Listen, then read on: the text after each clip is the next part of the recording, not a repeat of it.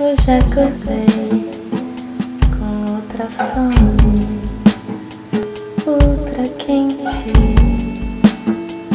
outra febre me acomete. Eu já nem sei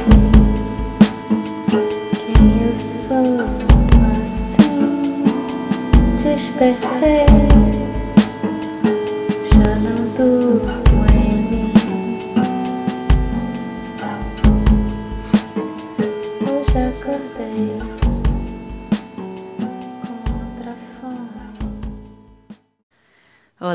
sou a Glenda e esse é mais um episódio do podcast Meditadora de Botequim. Na semana passada eu falei sobre os quatro pilares do bem-estar, segundo o Richard Davidson, que é um neurocientista. É, se você não escutou, ainda está valendo, escuta lá. É, eu tive alguns retornos bem positivos sobre esse episódio, de reflexões que algumas pessoas fizeram a partir do que eu falei. É, e assim, é, foi tudo muito simples, né? Esse conteúdo, o episódio é bem curtinho. Então, se você ainda não escutou, emenda esse aqui no outro, é, para ver se também vai te fazer refletir. Se você já escutou, é, eu queria só dividir aqui um insight que eu tive de uma melhoria na redação, uma melhoria atrasada, né? Porque eu não vou regravar o episódio para substituir, mas tudo bem, é, que fique para a vida. Então, meu departamento de marketing aqui chegou a uma formulação melhor do que os quatro pilares do bem-estar. É, seriam os quatro seis do bem-estar: consciência, conexão, conhecimento de si e coerência.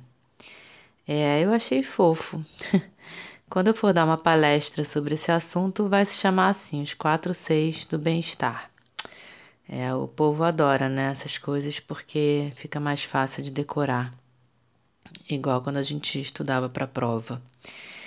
Enfim, mas então, hoje eu queria falar de um tema que me foi encomendado, mas que eu acho que interessa a muita gente, que é o do luto amoroso, da dor da separação.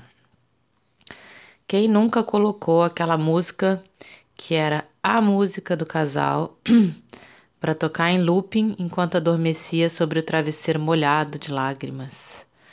Tô falando assim nesse tom meio jocoso, mas é um assunto sério é, que de fato toca muita gente, se não todo mundo, é, porque afinal todo mundo já teve o coração partido por um término de relacionamento, é, que não é coisa fácil, mesmo quando é a gente que decide se separar. E eu quero fazer aqui alguns recortes sobre isso, é, baseados na história de uma amiga minha, que eu vou chamar aqui de Maria. É, foi a Maria que me encomendou, digamos assim, um episódio sobre esse tema. É, acontece que outro dia, umas semanas atrás, eu encontrei a Maria e ela me falou muito séria: Glenda, eu preciso te contar uma coisa, você vai ficar muito chateada comigo. Aí, na hora ali, durante cinco segundos, me passaram coisas tenebrosas na cabeça nem lembro mais o que, mas é, sei lá, eu achei que eu ia escutar alguma crítica muito séria, uma coisa assim. E é aquilo, né, que costuma acontecer com a gente, é esse sofrimento por antecipação. Você vê que, enfim, é, é a falta de mindfulness. Mas durou cinco segundos até ela me dizer então, no dia que eu recebi a sua mensagem no WhatsApp, é, falando do episódio do podcast sobre o amor, porque eu mando né, uma lista de transmissão, é, talvez você receba, talvez não.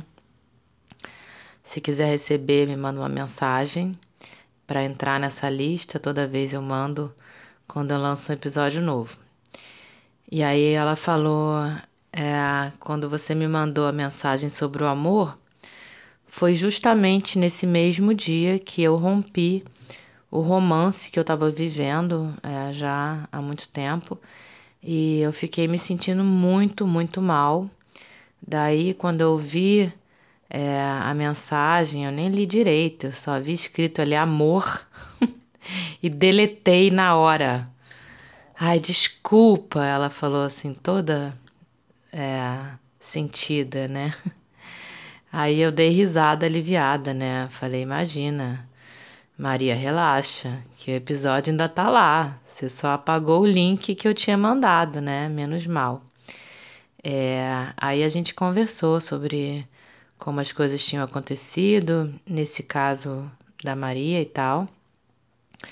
E eu prometi que gravaria um episódio sobre isso.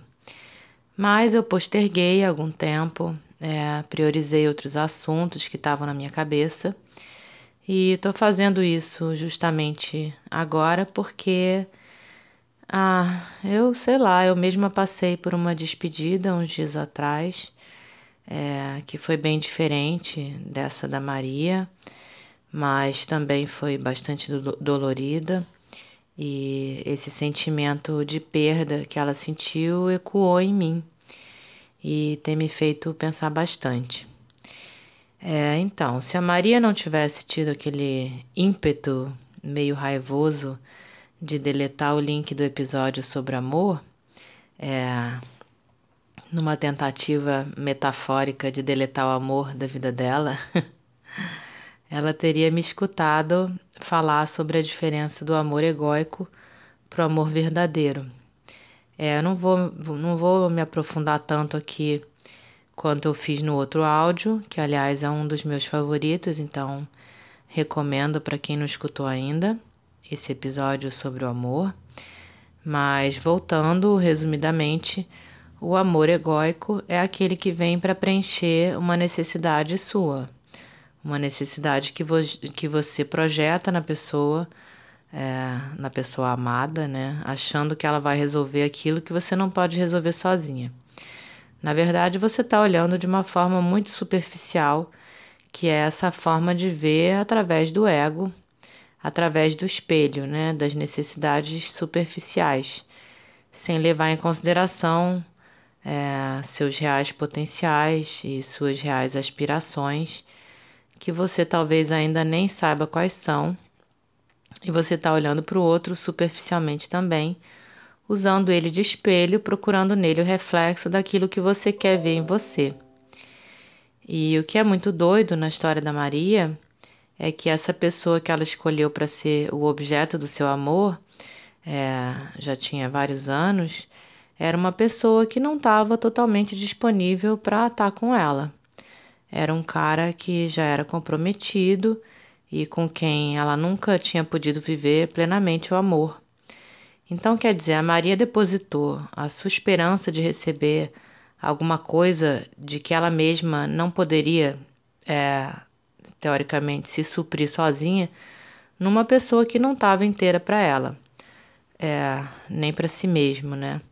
Ou seja, se a Maria se viu refletida nessa pessoa, muito provavelmente ela mesma também não se sente inteira, não se sente merecedora de alguma coisa, né, de, inteira talvez justamente porque ainda não fez essa experiência de investigação mais profunda, de procura por respostas sobre si mesma, de olhar seus medos, é, medos de infância, coisas que ela guardou lá no fundo do baú, é, que ela, por uma razão ou por outra, não quer mexer.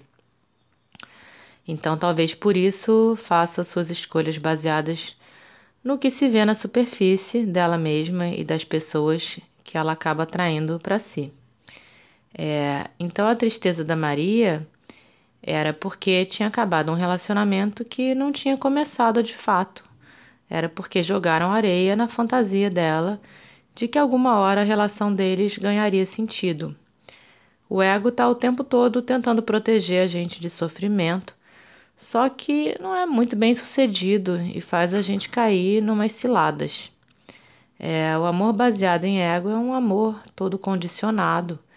E se você acha que o que você merece como amor é isso, esses fragmentos de sentimentos que nunca vão juntar numa coisa inteira, tá na hora de olhar para si com mais atenção e carinho, com mais alto amor.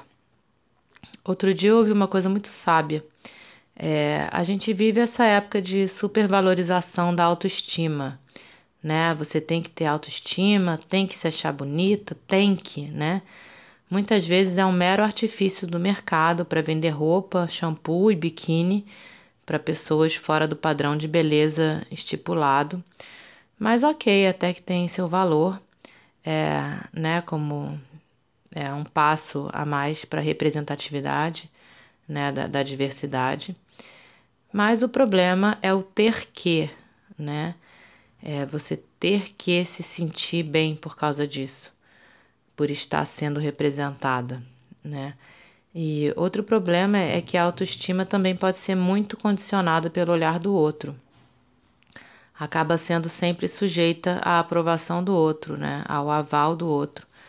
Até porque a gente não tem que se achar linda sempre, a gente tem simplesmente que se cobrar menos.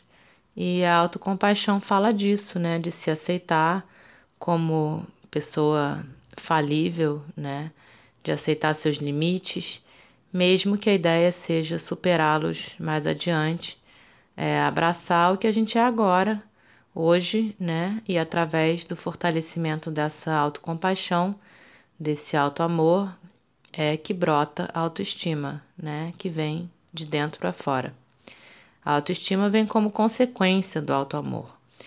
E nesses amores baseados nas necessidades do ego, muitas vezes o parceiro ou parceira te oferece muito pouco, né? Migalhas de sentimentos, né, que nunca vão formar uma coisa inteira, fragmentos de momentos, tudo muito pouco, muito raso mas ele ou ela te fala o que a sua necessidade de autoestima te pede, né? Que você é linda, que você é importante. E isso supre uma carência sua e te atende ali naquele momento. Ou pelo menos cala essa sua necessidade de aprovação do outro. É, ontem eu li no livro Caminhos de, da Realização, do Jean-Yves Lelou, que é, é muito interessante e é, como no outro livro dele que eu já falei aqui, é, Terapeutas do Deserto, esse livro também mistura religião e psicanálise, é, traz uma visão holística, né, é, cheia de insights. Então, é, eu li um, esse trecho que o que o Jean-Yves fala que o Freud teria dito que a frase de Jesus ama ao outro como a ti mesmo era furada. Até porque as pessoas não amam a si mesmas e assim nunca vão ser capazes de amar ao outro. Então, vamos combinar, o Freud era um cara meio ranzinza, né? E sobretudo é, ele era fechado em relação a qualquer experiência mística. Na verdade, ele era tão avesso à doutrinação religiosa que ele não conseguia enxergar alguma mensagem de sabedoria por trás da doutrina. É, nesse ponto, como em vários outros, eu prefiro ficar com a psicologia milenar budista, é, que diz que a compaixão sai do centro de cada pessoa, né, do core, do coração, e se propaga em círculos concêntricos cada vez maiores, mas que seja esse sentimento de verdade, né, de profundidade, que brote desse olhar mais generoso para dentro de si, é, muito além de querer só suprir as necessidades mundanas e superficiais. Quando esse amor de verdade brotar na Maria, por exemplo, a imagem dela não vai mais ter que estar tá refletida no carinha lá, que só tinha muito pouco para oferecer. Aliás, nesse momento, quando brotar esse amor de dentro, ela vai parar de projetar nos outros as coisas que ela espera alcançar. Esse amor dela vai circular num plano mais elevado, né? Vai, a partir de dentro dela vai circular nesse plano mais elevado e vai encontrar amores que estejam circulando todos nesse plano, né? Pessoas inteiras no sentido da intenção e da doação, porque a gente está sempre em construção, é, ninguém está pronto, né? Mas enfim, dispostas a uma troca profunda. Mas para isso a Maria tem que estar tá disposta a isso também, a essa doação. E essa foi outra coisa que eu li ontem no livro do Jean-Yves, é, em que ele fala que o maior medo de todos Maior do que o medo de fracassar, maior do que o medo até de morrer, é o medo de amar. Porque amar deixa a gente vulnerável, né? Amar é aquele sonho em que a gente chega na escola e se liga que tá sem calcinha. Ou com um pé de cada sapato. É... Então, essa é uma coisa que eu tenho para dizer para Maria. É, o que ameniza muito a dor da separação é, é ter vivido plenamente a relação. É, nesse caso, ainda vai haver a dor, mas com o tempo ela passa e ficam nas lembranças, ficam na lembrança os momentos é, plenos de significados, né? E como diria o Caetano, é, eu acho que eu já citei essa música aqui, mas tudo bem. Saudade até que é bom, melhor que caminhar vazio. É, aliás, Caetano é o cara que eu ouço em looping nos momentos de fossa. Que eu tô escutando em looping, é, diga-se de passagem, esses dias. É, mas isso, essa experiência vai ficar para a próxima, né? Para Maria, é, porque dessa vez já foi, é, enfim, foi essa relação que ela pôde ter dessa vez, mas é, tomara que da próxima ela tenha mais consciência, né, que, que brote né, lá do fundo e que se eleve, né, esse amor. É, então, segundo o que a Maria me contou, ainda por cima o cara tinha essa disponibilidade super comprometida em relação a ela mas queria ficar controlando os passos dela e fazendo ela se sentir mal caso saísse com outras pessoas, ou mesmo para se divertir com as amigas. Quer dizer, era um cara abusivo.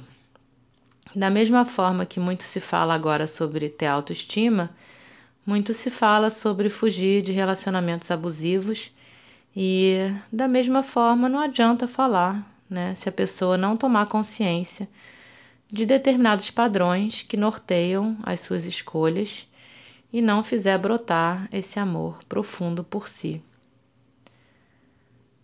Amor e respeito, né? Uma outra coisa que a Maria me contou foi que, na verdade, não houve bem um rompimento. É, houve mais tipo um interrompimento. É, não lembro exatamente mas ela contou que disse pro cara: Ah, então se é assim, não me procura mais. E desligaram o telefone, né? Bateram o telefone, sei lá, um na cara do outro. E desde então, até o momento em que ela tinha me contado aquilo, ainda não tinham mais falado. Quer dizer, ficou aquela sensação de que houve uma morte, mas a polícia não achou o corpo não teve velório e o sofrimento gerado pela dúvida vai ser eterno, né? E isso é muito cruel, né? Porque nada mais cruel do que a dúvida. É, né? Eu tô muito bem, muito tranquila, até que me batem umas ondas, né? Aquelas bad trips movidas a e se, né? E a esse e se se soma sei lá, algum sentido de culpa, frustração, é, ou outra cisma qualquer referente ao que aconteceu, ou ao que deveria ter acontecido, ou ao que poderia ter acontecido antes ou depois do que aconteceu, ou ainda ao que pode vir a acontecer por causa do que aconteceu e putz, caceta, só de pensar a gente cansa, né? Dá um nó na cabeça. A dúvida fica te levando para o passado, fica te levando para o futuro hipotético, provavelmente um futuro hipotético ruim, né? Nesses casos, principalmente. E isso potencializa a sua dor num grau absurdo. Aliás, muitas vezes a dor do luto, da separação já passou, mas a dor do e se se cristaliza e não tem e, e não te deixa nunca mais em paz, né? Vira uma doença. Por isso, sempre melhor, por um lado, promover separações claras, bem comunicadas, amorosas e compassivas, e por outro, não dá margem na sua cabeça aos e se que te levam para o passado, para o futuro e para as hipóteses sinistras, né? E como se faz isso? Fincando o pé no presente, trabalhando sua mente para ficar no aqui e agora e não se deixando levar pelos devaneios. É, e a última coisa que me ocorre dizer sobre rompimentos é que não necessariamente precisam ser rompimentos, é, nem interrompimentos, né? Como foi no caso da Maria, muito menos ainda. É, essa é a forma como eu prefiro enxergar, e de uma maneira ou de outra eu sempre me liguei a pessoas que pensavam e sentiam da mesma forma.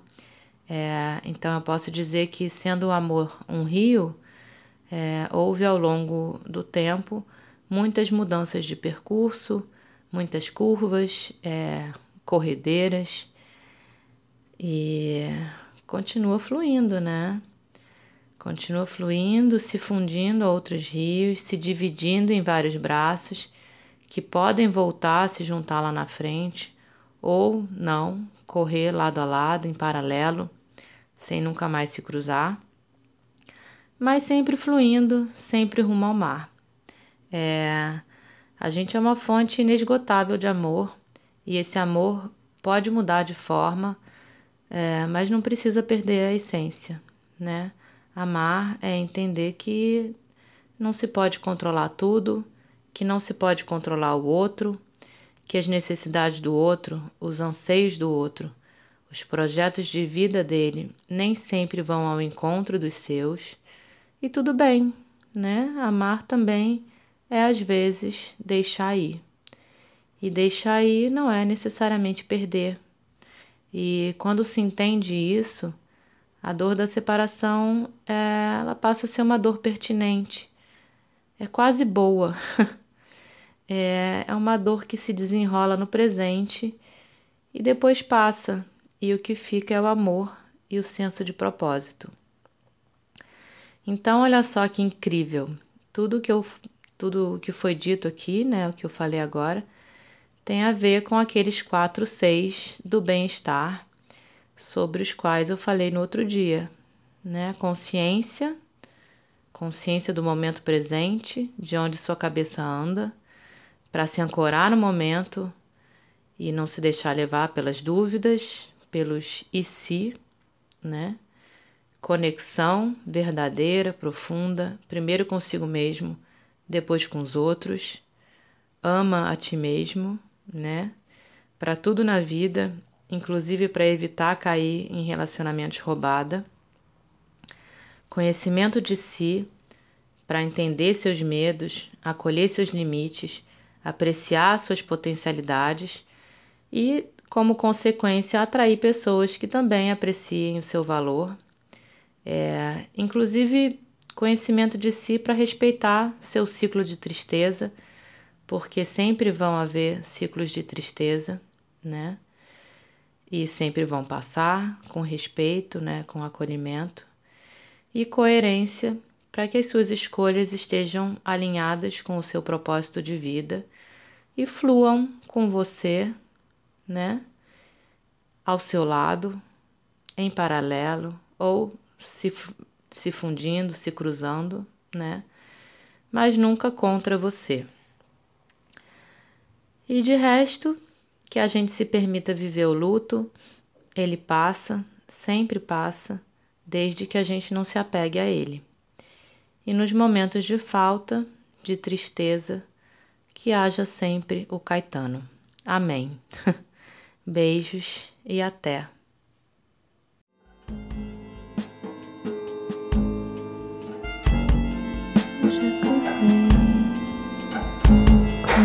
outra fome, outra quente, outra febre.